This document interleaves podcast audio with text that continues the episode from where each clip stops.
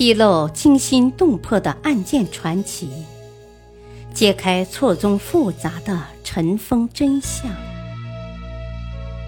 欢迎收听《古今悬案、疑案、奇案》，作者李晓东，播讲汉月。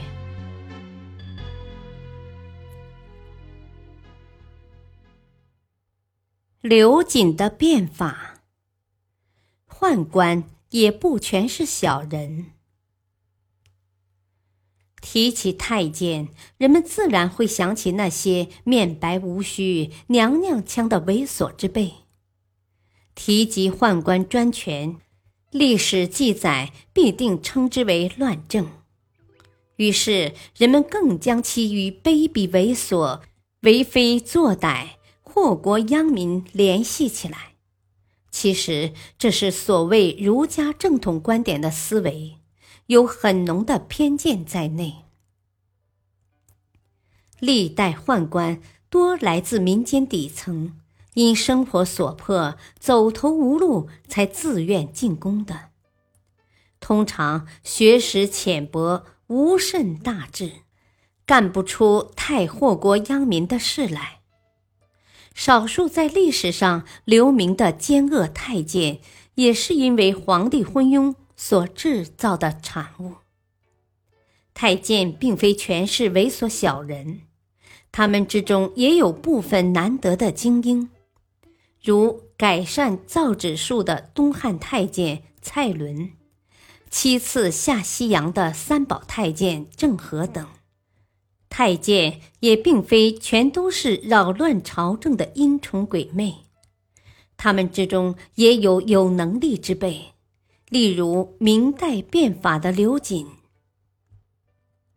刘瑾，陕西兴平人，得到皇帝信任之后，当上了司礼监的秉笔太监，即秘书角色。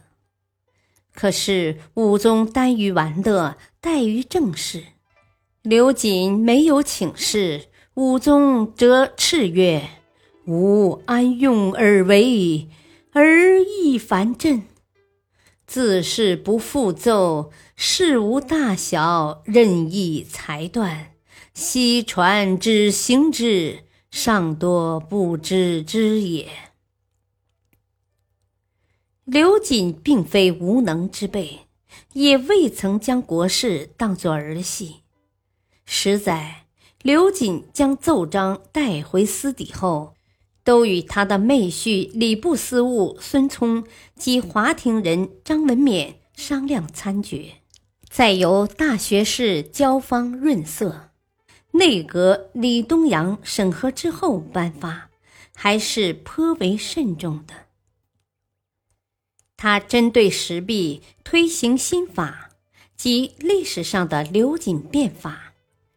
其中包括建立内厂、前置东西厂的权利，使东厂、西厂机事人四出，道路黄具仅复立内行厂，重新丈量天下田地，将被豪强勋戚吞食隐没的部分重新丈量出来，超过限额的给无田民种植。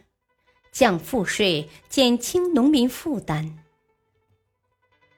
刘瑾倒台后，廷臣奏请恢复在刘瑾手里调整变动的法令有：吏部二十四事，户部三十余事，兵部十八事，工部十三事，几乎涵盖了政务的所有方面。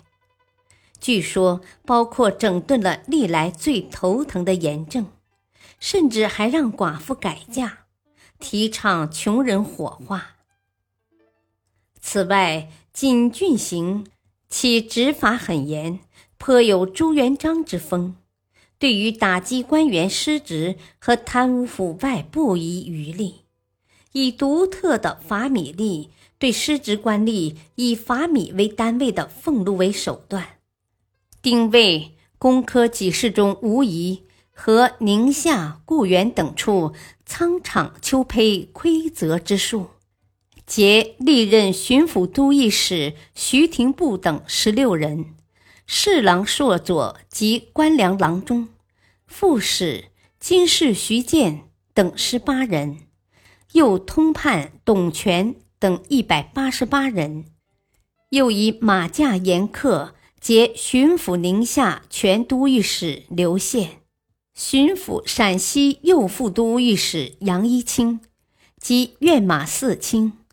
权势、知府、兼知及管屯卫工十余人，皆入法米粒，重者五百担，轻者三百担以下，至士者半之。又辛丑给事中白思成、御史楚山等，复参辽东仓库，自弘治十五年至正德三年前后。各任挪移亏折之数，遂及都御史王宗仪及郎中、给事中、御史等凡数十人，除病故者勿追，余具各法米书编，自一千担以下有差，其中所罚有治再治三者。此载于《明通鉴》五宗。历代整顿吏治都是极艰难的事情，刘瑾的整顿却能达到立竿见影的效果。他采用一般外臣不敢施行的令人不寒而栗的手段，客观上对畏恶不畏善、长于敷衍的奸猾之徒起到了威慑的作用。清账时，居然有官员畏惧刘瑾的严厉。自和其父，当然成果也很丰硕。今正德三年，山东巡抚周雄一次就清出隐没田地一万八千三百五十余顷。刘瑾变法期间，还组织编撰了《通鉴纂要》。此外，调整了各省的科举录取名额，增加陕西、河南。山西等地录取人数降低了江西的录取人数。值得一提的是，刘瑾虽为宦官出身，但他专权期间却禁止太监干政，限制宦官权力。当瑾专政时，有所请多不应，永成、大用等皆怨瑾。他的亲信都是外臣，如内阁学士焦芳、刘宇、曹元、尚书毕亨、朱恩等，并无一个宦官，以致遭其他宦官记恨，这也是他倒台的重要原因。刘瑾最后的结局是，以花甲之年时受凌迟，即千刀万剐。刘瑾总共被刮了三千三百五十七刀，每十刀一歇一喝。第一天刮三百五十七刀，暂时休息时给他喝点粥维持生命。总共刮了三天，惨不忍睹。天下兴亡，匹夫有责，凭什么太监就不能关心一下？难道就因为他是一个太监，就要背负千年骂名吗？变法历来都是一个神圣血腥的祭坛，好多变法者都是用生命献上祭礼，比如被车裂的商鞅。我们不能因为刘瑾是太监，就否定他的历史功绩。不能因为他是太监，就觉得他罪有应得。历史话外音：历史上太监不能干涉朝政，只能作为下等人伺候主子。但并不是太监没有思想，他们也有一部分人有着抱负，希望能为天下苍生做些事情。